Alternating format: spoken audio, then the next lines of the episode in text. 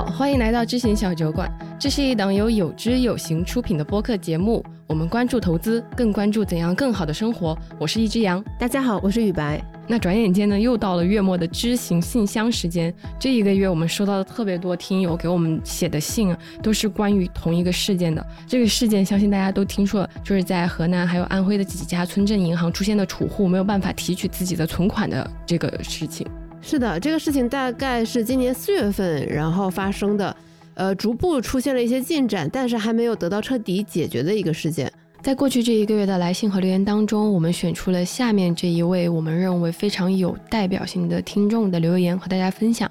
他是本次事件的亲历者。小酒馆你好，以前我父母的钱也都只是在银行存定期，最早的时候他们还是用的存折。但是后来呢，我成功的说服了他们把钱交给我打理。当时考虑到他们的风险承受能力，我并没有把他们的钱投入到股市里，而是选择了互联网存款。当时看起来这是一个金融创新，但万万没想到这东西现在还能爆雷。在我的认知里，银行存款五十万以内保本保息是无疑的。然而，最近村镇银行的一系列操作简直亮瞎了我的眼。虽然我认为这事情最后能得到合理的解决，但我的投资风格变得更保守了一些，因为这毕竟涉及到底层的金融信用，具体的情况还不明朗。况且以前我也从来没有见过类似的事情发生。我最近做了部分减仓，万一最后真的暴雷拿不回来了，我也能拿自己的钱给二老补上。这个事件让大家这么揪心，一方面呢，肯定是因为这个事件的恶劣程度。另一方面在于，对于很多人来说，有点信仰崩塌的感觉。本来我们用来选择银行存款产品的这部分钱，就是风险承受度最低的那部分钱，结果它还爆雷了。不只是听友，我身边的一些亲朋好友也会感慨，说现在真不知道怎么办了。你说把钱存大银行吧，利率很低；存小银行，觉得这个利率也就是还好，没想到还会出现爆雷这种情况。为了回应大家的担心，我们也想好好的聊一聊这个话题。所以呢，今天我们请来了一位超重磅的嘉宾，他是海问律师事务所的合伙人张凯南张律师。那在这期播客里面呢，我们会基于此次事件和大家一起梳理一遍，就是银行理财过去几十年的发展与变化，它是怎么一步一步走到了今天这个地步的？对，就是我们怎么样从去柜台存钱。到现在，在互联网 APP 上买互联网理财、买互联网存款，嗯，那在我们聊天的过程当中，我们也会给大家提供一些挑选理财产品和储蓄产品时，你必须要知道、了解的一些基本的知识。可能会有一些听众朋友疑惑说：“哎，你们不是讲银行理财吗？不是讲这些银行利率的事情，怎么请一位律师来？”但其实凯南在资管行业其实已经深耕了十几年了，很多我们耳熟能详的一些金融机构，他们背后都有凯南的身影。是的，而且凯南也为今天的录制做了非常多的准备工作。我五点钟的时候就收到了他发来的最新的一篇文章，开始做准备了。那凯南给大家打个招呼吧。哎，各位听友大家好，非常高兴也很荣幸哈，这次有机会在我们有知有行的平台上跟大家分享，呃，包括最近我们媒体报道上也比较热议的一个事件和话题。这也是引起很多储户焦虑的问题，就是大家看到银保监会的回应说，只要是依法合规办理的存款产品，都是受到法律保护的，受到我们存款保险条例的保障的。就很多储户就会揪心说，那我买的这个东西，它到底依不依法、合不合规？其实我们普通人是没有判断能力的。同时，我们也看到了一些储户他们在担忧，在当地政府的一些问卷调查上，对他们的称呼可能是金融消费者。他们会想说：“哎，为什么不称呼我为储户？因为我们没有这个判断能力嘛。”那凯南，你能不能跟我们讲一下，我们该怎么样去更好的理解这个事情？从目前我们从公开的这个信息渠道了解到的情况，哈，应该呢还是在事实发现和进一步调查的过程。那接下来呢，就是说，如果是构成了这个刑事的。犯罪哈，举个例子，比如说我们经常提到的集资诈骗罪，或者是它呃当中的这个非法吸收公众存款等等，那么这样呢，可能就要介入刑事的调查，最终呢，可能他的处罚就是会有罚金啊、没收财产啊，对有关的责任人员可能还会予以处置。那走完了刑事的这边呢，就是我们叫先刑后民，才会来到我们的民事的这个赔偿。那民事的赔偿过程当中呢，主要是通过追赃。还有退赔这样的方式呢，来保护民事的权利，这个是一般的。对于我们说涉及到经济类的，而且规模比较大的、社会影响面比较大的一个案件的处理的一个过程。那我们也相信哈，就是说从我本人而言呢，处理这个金融的项目啊、工作呀，就十几年的经验哈，呃，我还是对主管机构有信心的。当然，这个过程会比较煎熬，因为大家也能看到，其实这里面涉及到的利益关系以及事情的这个背景是比较复杂的。是的，其实我们每一天都在关注这个事件的进展，几乎每一天都会有一些众说纷纭的信息出来。但是我们就是抛开这些复杂的信息，我们看一些本质。对于这些储户，其实大家只关心两个问题：第一，我的存款能不能回来；第二，如果他能回来，他多久能回来？刚才凯南是帮我们解答了第二个问题，就是说这个过程它可能会比较久，因为它的案情很复杂。那么我们还有很关心的第一个问题，就是它到底是不是存款，受不受保护，它能不能回到我们普通储户的手中呢？首先啊，这个问题要回到这几个产品，呃，是存款产品还是理财产品？我本人没有购买哈。但是我看到这个网上大家呢，多数上公布出来的，无论是它的产品的购买合同也好，啊，其中援引的这个法规也好，其实它指向的还是一个存款产品。那么什么是存款呢？其实它就是一个债权和债务的关系。我们把钱呢啊交给了银行，我们在银行开户，签署了相应的文件。那么银行呢保管我们的资金，再去放贷，从事其他的业务。大家比较关注的说，如果这一件事情涉及到非法吸收公众存款，那它都涉及到刑事犯罪了，那是不是我的合同也无效呢？这点我觉得大家倒是可以放心哈，因为呢，这个其实是跟咱们的存款不相关的，相关的银行以及它的股东。他们的违法违规的行为是不影响他对外签署的这个合同达成的这个啊存款合同的有效性的。我们觉得呢，就是因为这个事情引起了就是公众这么大的一个关注，他们可能还非常关心的一个问题就是我们未来要怎么去就是正确的认识和挑选这些银行的这些理财。然后我在想说，那我们可不可以借这一期节目，大家回顾一下，就是我们是怎么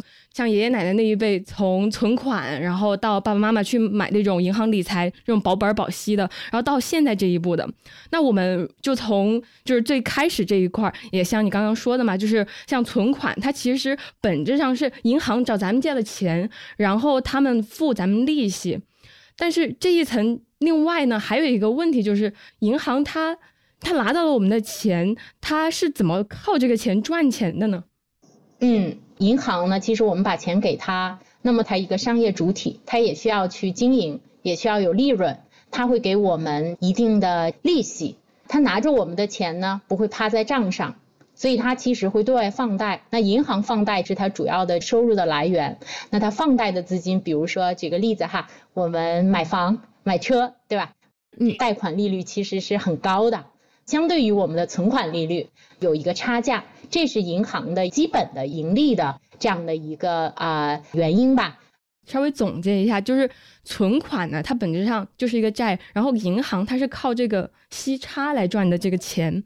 那我们现在就可以理解说，为什么我们天然的会对银行有这个信任，它底层是在这里，然后。特别是最近这几年吧，我们会发现，我们去线下的银行的时候，会有一个变化，就是在银行的门上，它会贴一个存款保险。本银行对本银行已经加入什么存款保险基金，或者是受到这个东西保障。包括像这次村镇银行事件中，很多人也提到说，按照存款保险条例的话，最起码这五十万的金额，它应该是可以保障的。就理论上，即便是这个小银行爆雷了。我应该也可以从存款基金，我可以拿回五十万，对，所以这个存款保险它到底是一个什么样的一个机制，以及这个基金真的是这么万能的吗？嗯，呃，这次其实啊，我也也会关注到，就是大家网友在这个呃各个平台上的发言和评论。事件本身呢，其实让大家很担忧，也很伤心。但另一层面呢，其实也关注到我们现在的大众呢，对于理财产品也好，存款保险制度也好，其实了解的还是比较深入的。对，我觉得现在投资者对于这些理财产品的认知其实进步挺大的，这算是飞跃。我觉得在过去十几二十年，是的，是的啊，也有有知有行的 一部分功劳。微小的功劳，呃，我简单的就是梳理一下，相信很多听友呢也了解这个情况哈。整体而言呢，其实存款保险基金哈，它是一五年的时候根据国国务院的一个批复，那是在人行呢下面设立的一个账户，就是说呢，为了增强我们的银行啊，它的受监管的机构的风险对付能力，那么呢，要让这些啊商业银行也好，各类的银行。它定期呢，应该是每六个月向人行的这个账户里存入存款保障基金，以备呢银行出现这种类似的风险事件，能够给储户资金的兑付能够有一定的保障。这个是整体而言的一个大的背景。那是不是我们看到一家这个银行，他说我已经缴纳了存款保障基金，那么呢，我这个所有的钱放在这儿，是不是就？呃，一定没问题了。我觉得这个可能是一部分的储户的误解哈，因为其实这个存款保险条例向下呢，对于有几类，其实它是有限额，然后也有主体。那举个例子，什么样的存款啊是不受保障的？金融机构的同业存款，包括呢银行的它的高管人员在这个银行的存款。所以其实大家就是说，过往如果很关注这个金融机构的风险处置的事件，也能看到，其实在我国呢，一来是金融机构的风险处置呢，最后走到破产的很少，因为国家层面会介入。第二呢，大家也能看到，其实真正的如果像甚至像包商银行这样的呢，其实走到最后，那么绝大多数的个人的这个储户，他的存款啊，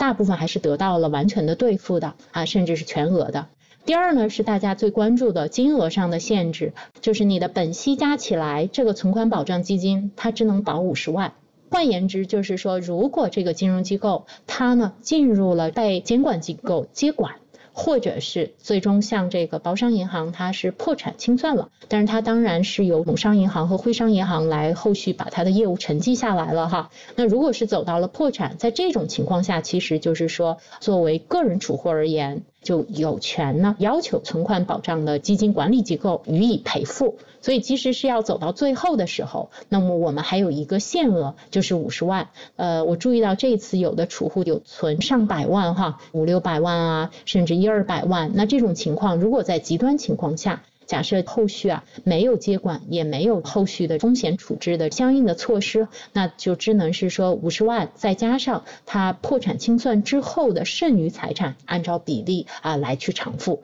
所以存款保险条例不是一个万能的。OK，但是我觉得我 get 到了很重要的信息，就是只要我是依法合规的存款产品，我不仅可以拿到这五十万，还可以拿到破产清算后那一部分的一些赔偿。但是我还有两个问题啊，就是第一个问题，那以后我就我懂了，就是鸡蛋不能放在一个篮子里，我我以后每个银行只存五十万上限，这是不是一个比较好的策略？然后第二个问题是，我们这个银行爆雷了。那我们该怎么找这个存款保险基金赔付？它是立刻能给付到我们这里，还是说得等整个事件尘埃落定了之后，我才有可能拿到那五十万的赔偿？嗯，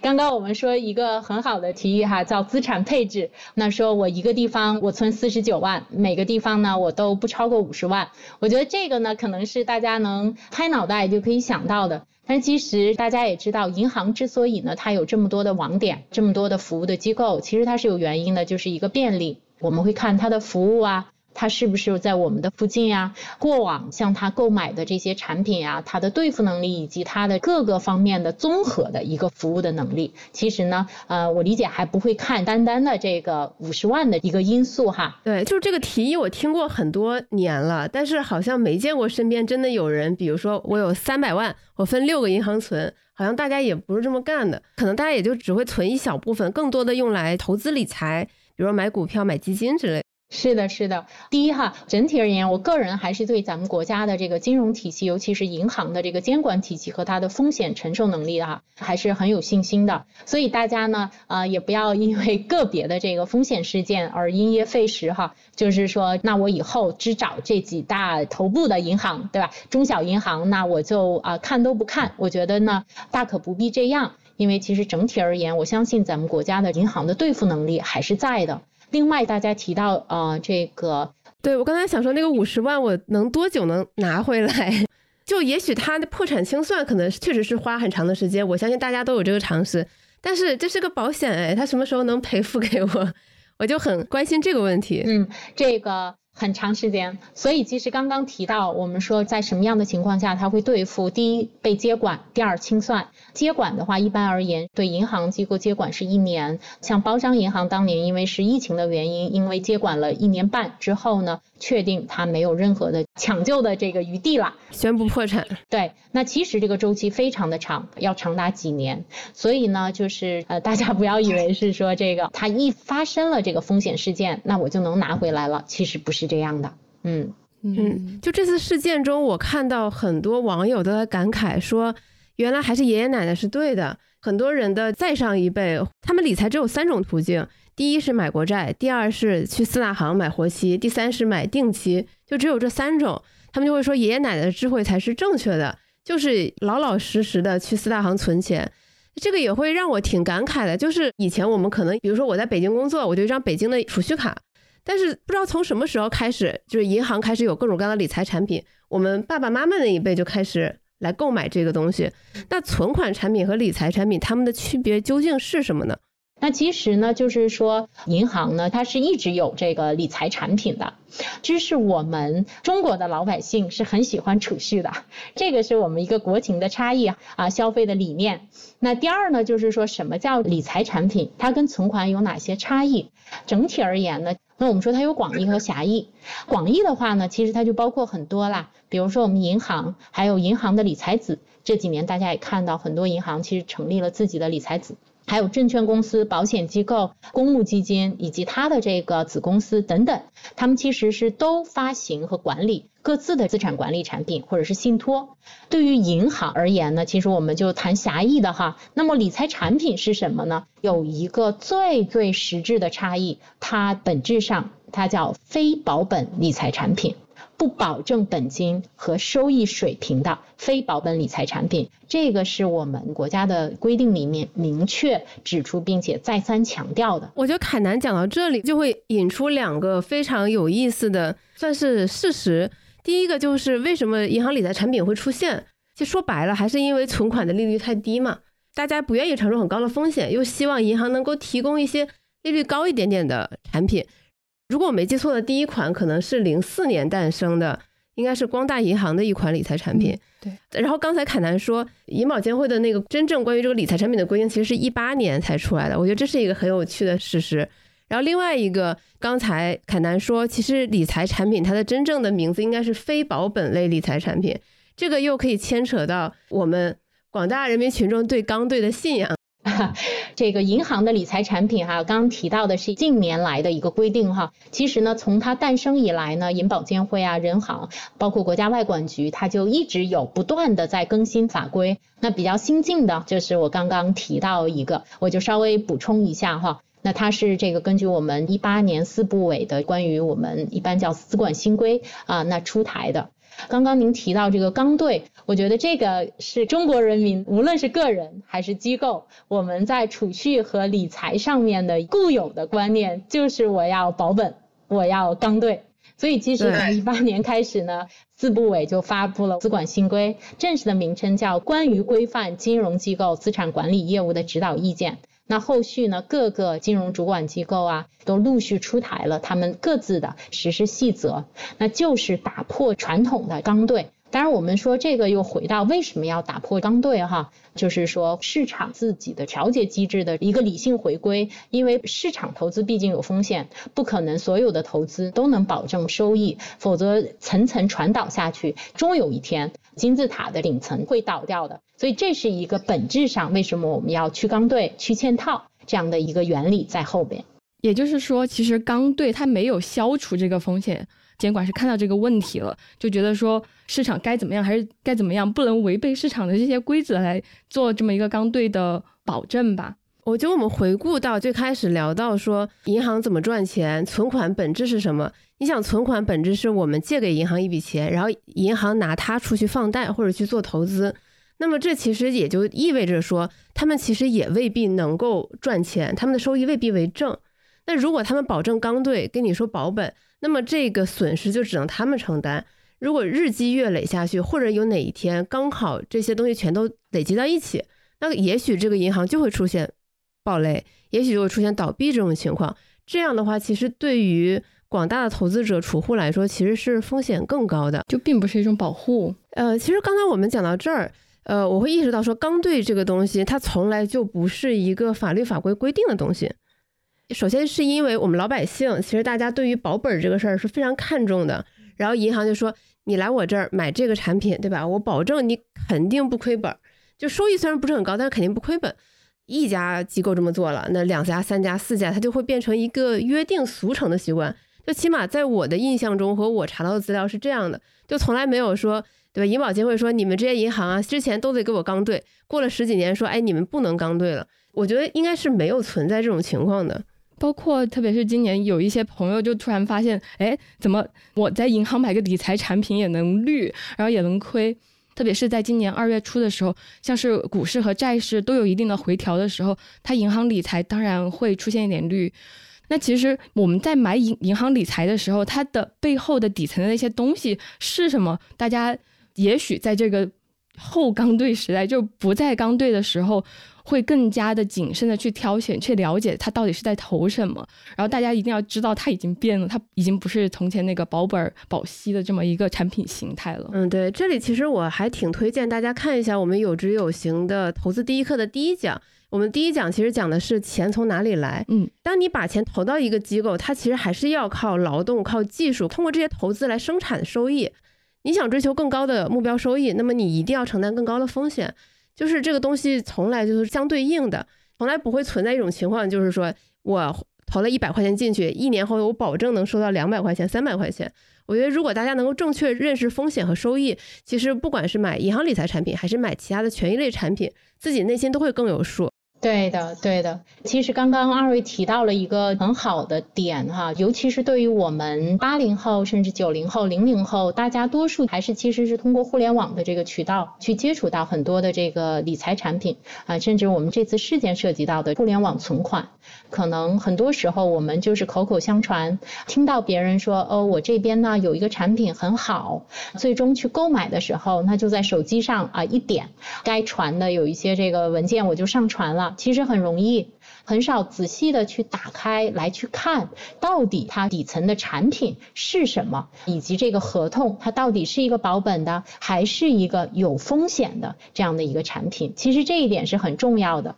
嗯，我这里可以自曝一下家丑，就是大概比如说一两年前吧，有一天半夜我没睡着，看到有好几个 KOL 都在说有一个我没听过名字的银行，它的某款我也不知道是理财产品、存款产品特别好。然后我就忽忽悠悠就下了那 A P P，打算买。然后后来想说，哎，这个银行我确实我也没听说过，我也不知道我买的这个是啥，我怎么就会想要说把我身上的什么几千上万块钱我就投进去？就那件事会让我对互联网这种金融理财产品就多了一点敬畏心和警惕心，就是因为整个流程太顺了，我感觉我的大脑都没有怎么运转，我就想要把钱投进去了。但明明这是对吧，我的血汗钱。包括就是像这一次出现事情的呢，是一个在 P to P 落幕之后开始兴起的一种东西，就是互联网存款。然后以我的观察来说，我是会觉得，你看它就是一些村镇银行、小银行、中型银行，它都会集中的出现在它的这个呃理财的那个页面里面。就是我觉得交代一下背景，他们出现的页面不是普通的，比如他们自己的 A P P 小程序，而是一些。看起来很大的互联网公司，他们所做的这种互联网金融平台，然后你会想说，哎，这个什么杜叉叉、京叉叉叉，人家这个公司这么大，这个平台它肯定是经过精挑细选的。所以说，这个银行虽然我没听过，第一这个平台不错，第二它是个银行，哎，那买它买它，然后就做出了 这种下单的操作。对，但是我觉得我们首先要厘清一下，到底什么是是互联网存款，嗯它是存款还是理财产品？因为包括我们看到很多资料图片，呃，这些互联网金融平台，它其实是把带有“存款”两个字的这些产品和理财产品，它是混在一起展示给用户看的。其实呢，就是说从法律上呢，互联网存款产品啊，它没有一个严格的定义，它其实主要还是说呢，银行通过自营的渠道，或者是通过呢一些第三方的平台呢来销售存款产品，所以它本质上第一是一个存款，那第二呢就会涉及到第三方的销售机构或者平台呢是不是有一些审核的义务呀等等，但是呢万变不离其宗，它还是存款。嗯，说实话，这一次村镇银行事件，它带给我最大的冲击就是说，哎，我们是怎么样一步步走到今天的？甚至说，呃，随着我在社交媒体上调查，其实很多人风险偏好它比较偏低的一些投资者，他在全国可能大概有五六七八个银行都有自己的存款产品，然后他们在很焦急的问说，这些存款产品我是不是都要提前赎回？是不是都不安全？我就想说，我们是怎么样一步步走到今天的？为什么我们可以异地去购买这个存款产品？嗯嗯，其实我特别想问哈大家一个问题，就是说，凡是购买过类似的互联网的理财产品也好，存款产品也好，有几个人能叫上，就是说你真正购买的那个银行的名字？这个是第一。那第二呢，就是说。为什么这些很小的村镇银行或者农商行，他们的产品能够到达全国各地的用户的手机上，或者我们能看到？这个其实呢，我们说呃不能让互联网背锅哈，但是呢，其实也是互联网的一个推动，它的触达的范围就越来越广。刚刚呢，其实也提到，就是说很多村镇银行、中小银行，那为什么这样叫它的这个名字呢？就是跟它的这个定位以及它的这个风险承受能力和资金规模是相关的。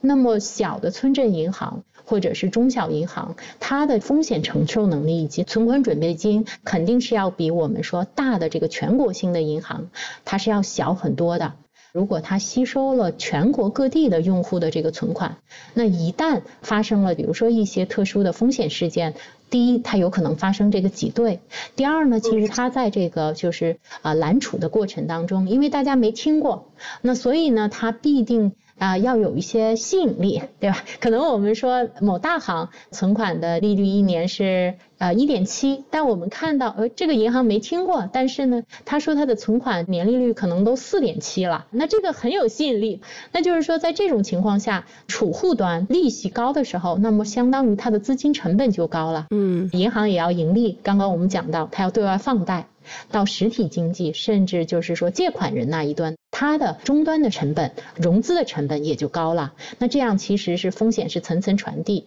那就没有达到我们说中小银行甚至银行最终来服务实体经济这样的一个目的啦。对，哎，我觉得这一段其实背后还隐藏了两个事情。第一个是刚才凯南提到，就是村镇银行的定位，它理应是给在地的一些小微企业和可能是呃农民或者个体户提供一些贷款。然后他们以前面临的窘境是说，他们吸收不到这么多存款来支持这些人。然后随着互联网平台的兴起，他们反而吸收了大量的存款，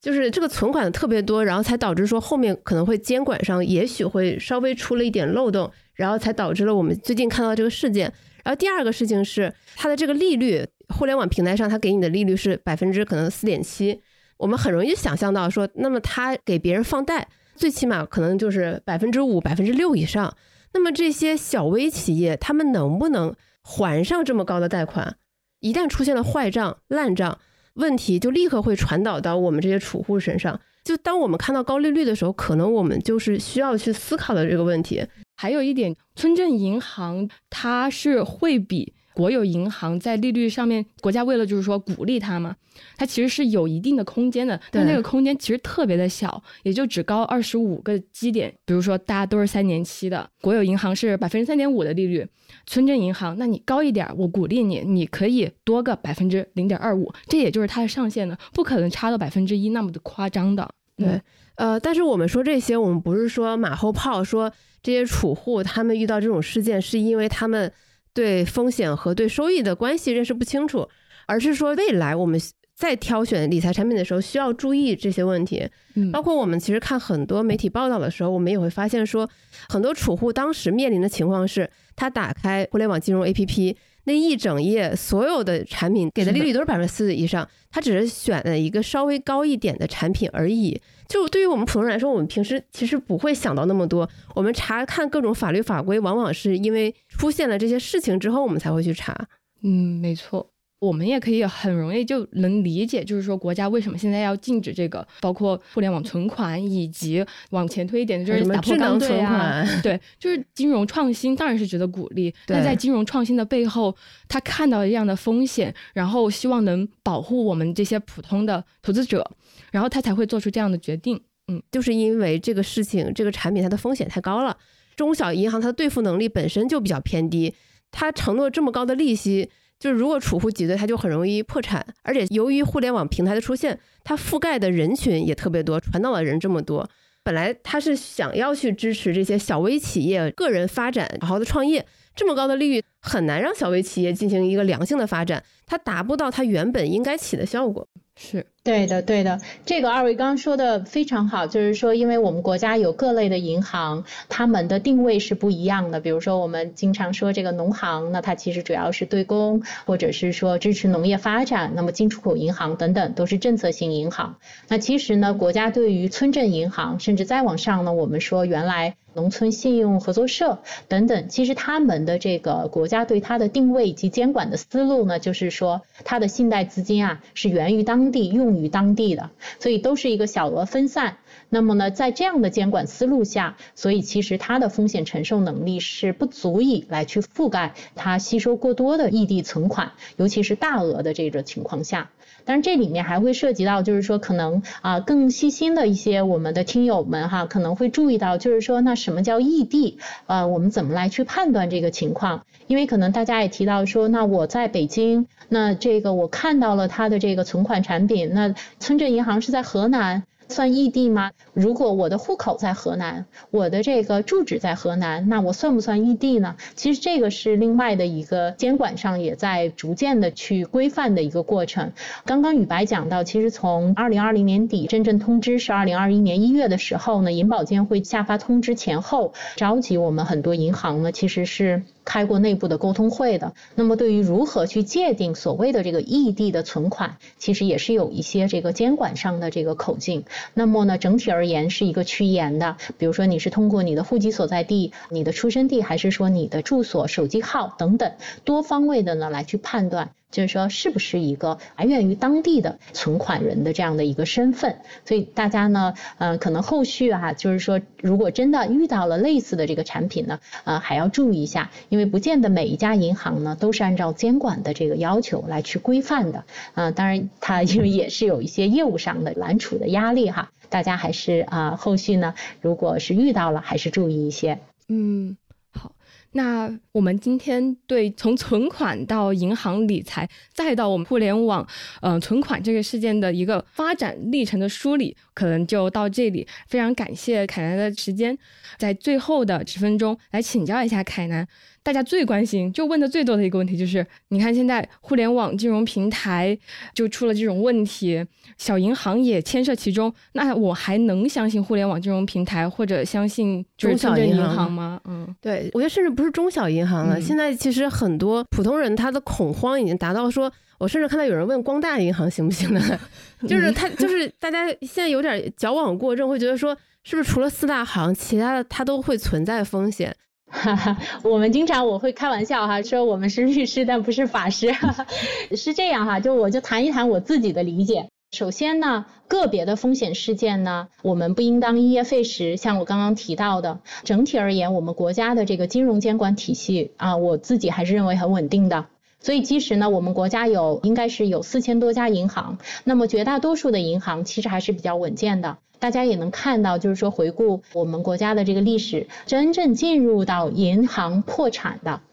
少之又少。可能我们大家能数得上来的是包商银行，但它最后其实它的风险化解呢也是比较妥当的啊，这个被两家银行接管了。那再往前其实是海南银行是九十年代了，最后呢，当然它那个其实是有一些政治性，就是一些其他的原因，所以其实最终呢影响到我们个人的储户的这个情况非常少。那大多数情况下呢，那我们国家无论是从监管体系上，还是最终呢考虑到维护我们整个金融体系和社会稳定的角度而言呢，很少。啊，会让个人的储户是受到很大的损失的。我觉得这个呢，大家要放心，不是说我们就看这个头部的四五家银行哈，这个是我个人的一些理解。第二呢，就是说其他银行的产品我还能不能看？我觉得是可以的，甚至其他金融机构的产品。但这个呢，像刚刚大家也提到，要有一个甄别，多听、多看、多想。这个是我我本人也在购买有一些理财产品的时候的感触，就是说，呃，那我们听了隔壁老王啊买了一个产品，那么呢，我们也自己去看一看，多问啊，甚至多给这个银行端也好，其他销售端的这个客服也好，多问，尤其是如果是呃像我们的家人啊年纪大的这个人呢，我们多跟他去交流。因为有的时候年轻人，那我们的甄别能力好一点，但可能对于年长的呢，他们有的时候不会主动过来问我们，那我们多跟他们去交流，所以还是一个多听、多看、多了解。那最终呢，我觉得其实是整体而言，我还是很看好中国的监管体系以及呢整体未来资产管理行业的这个发展的。非常谢谢凯南的回答。然后，其实通过这件事情之后，我自己也会变得更警惕了一点嘛。这一次回过神去再去看微众银行，理解到一件事情，就是，哎，其实我在微众银行开户的话，它其实是一个二类卡。那这里涉及到一个知识点，什么叫一类卡和二类卡？对，这次我理解咱们涉及到的主要应该是二类和三类，一类应该咱们就只能在柜台来去办理的。嗯，是，就是包括这一次那个互联网存款，它在那些互联网金融平台上面，它所开的其实也和微众银行一样，是一个二类卡，它是不需要在实体银行进行一个当面的核对的这么一个卡，就平时根本不会注意到。但是通过这个事情，我觉得大家可以在进行这种金融方面的操作的时候有这么一个意识。对，其实就是说明了，就是我们年轻人也不一定比中老年人好多少。哎。对，就是但但是就是大家要有这样的意识，就包括其实刚才你像凯南跟我们建议说，呃，你应该留心 A B C D，然后你跟家里人多聊。我相信很多听友会觉得说，哎，这事儿我知道，道理我知道，但是这些事情其实我们就要不断的听到，不断的重复。当这个提醒，当这个警钟，你在你大脑中就是形成了一点点算是肌肉记忆。当你下次再去挑选理财产品的时候，你才会先顿个三秒，想想说，哎，我投的到底是啥？我觉得这个，当你有意识让自己想一想的这几秒钟，我觉得是特别有帮助的。然后还有听友问我们一个，我觉得也挺重要的一个问题，因为其实大家现在很多都是在互联网 APP 上挑选这些产品。那看到这个事件，大家觉得，哎呀，心里很慌。那以后我们挑选的时候，我们应该注意什么呢？有凯南有没有什么建议？我理解哈，就是说，第一，我们这一次呢出现了这个事件之后，大家知道互联网存款产品是不能通过第三方的平台来销售的。那另外呢，就是说其他的理财产品是不是说第三方的平台就不能销售了？那这个呢也不是这样。其实呢，我们国家各个金融主管部门对于通过第三方平台叫引流也好，营销也好，其实是陆续出台了。很多规定和通知，那么站在我们用户的角度而言，我觉得哈可以从以下几个方面。第一呢，就是说我们看到了这个产品是从哪一个第三方渠道看到的，我们要对这个第三方的渠道做一些背调也好，多一些了解。当然，我们也不盲目相信大的平台哈，因为平台大了，它可能产品五花八门。第二呢，我觉得还是要去看它的底端的产品。的发行人或者是管理人到底是谁？务必要花几分钟时间，在你点击确认或者是转账的时候，一定要多看一下。如果像我们刚刚提到，一看它的这个收益率就是完全反常识的。这个时候，我们一定要有一根弦，要多看一下，多问一下，哪怕给这个相关的机构打电话来去咨询，甚至银行。所以，可能从这两个角度上，我理解，如果咱们都做到了，相信呢，未来我们在理财过程当中呢，啊，也会相对的风险会低一点。第三点哈，就是稍微呃有一点远。我们在理财的时候呢，不要把所有自己急用的钱呢都放到理财产品里啊，流动性好的它的收益毕竟低，但大家也要注意分散风险。所以这样呢，一旦出现一些事情的时候呢，对于我们的影响可能呢会降到最低。对我，我觉得这里可能要补充一点，其实我们尤其在互联网金融平台，我们会看到很多这种产品，它上面写着三年期、五年期，但是他会给你一个小标签，说你可以随时转让或者你可以随时支取。但如果你仔细看它的产品介绍的话，他会说，如果你提前提取的话，它是按照活期的这个利息给你算的。很多朋友他可能是没有太看清楚这个产品介绍，比如说他买了一个五年期的一个产品，然后他可能半年他就想提出来，结果一看发现说，哎，原来算的是活期的利率，那那个时候他就很懊悔，说那我还不如找一个，比如说九十天、一百八十天的这样的一个产品。是的，是的，所以要多看，呃，多用心，这样呢可能避免踩雷。对，就是起码你会知道说你在挑选的时候，你你买的这个东西是什么，你知道该去怎么看。以及你可能在挑选的时候会更加审慎一些，嗯，那可能会有一些朋友说啊，你们不聊聊我们最关心的这些，比如说究竟该怎么样追究这些什么刑事责任，这个钱什么时候追回来？我们想说，我们这期播客梳理历史起的更多的是一个提醒预防的作用，这就很像我们中学时学的那篇课文，说魏文王问扁鹊，说你兄弟三个。都是学医的，都是当医生的。你们谁的这个医术更高明？扁鹊就说：“其实我的两个哥哥，他的医术比我高多了。他们两个都是在一些疾病刚有端倪的时候就把病治好了，而我只擅长治虎狼之症，所以我的名气更大。但其实我的哥哥们医术是更高的。引用这篇课文也不是说抬举我们，而是说，其实如果我们能够防患于未然，就我们现在没有办法穿越回过去来阻止这些。”悲剧的发生，或者阻止这些我们不愿意看到的事情发生，但是我们可以预防未来此类事件重演。嗯，如果我们这期播客大家听了之后，觉得说，哎，我对银行理财有了新的认识，下次我再购买或者我的亲戚朋友在挑选的时候，我能给他们一些很好的建议，或者我能。呃，就是停留三秒，仔细想想我买的是什么，那我觉得我们这期节目的效果就达到了。嗯，就是如果大家还有更多相关的问题，也欢迎随时给我们留言，包括我们也有知行信箱，也可以给我们写信。那非常非常感谢凯南的时间，我们下周五再见。对，下周五见。嗯，好，谢谢凯南，谢谢大家的宝贵时间，拜拜。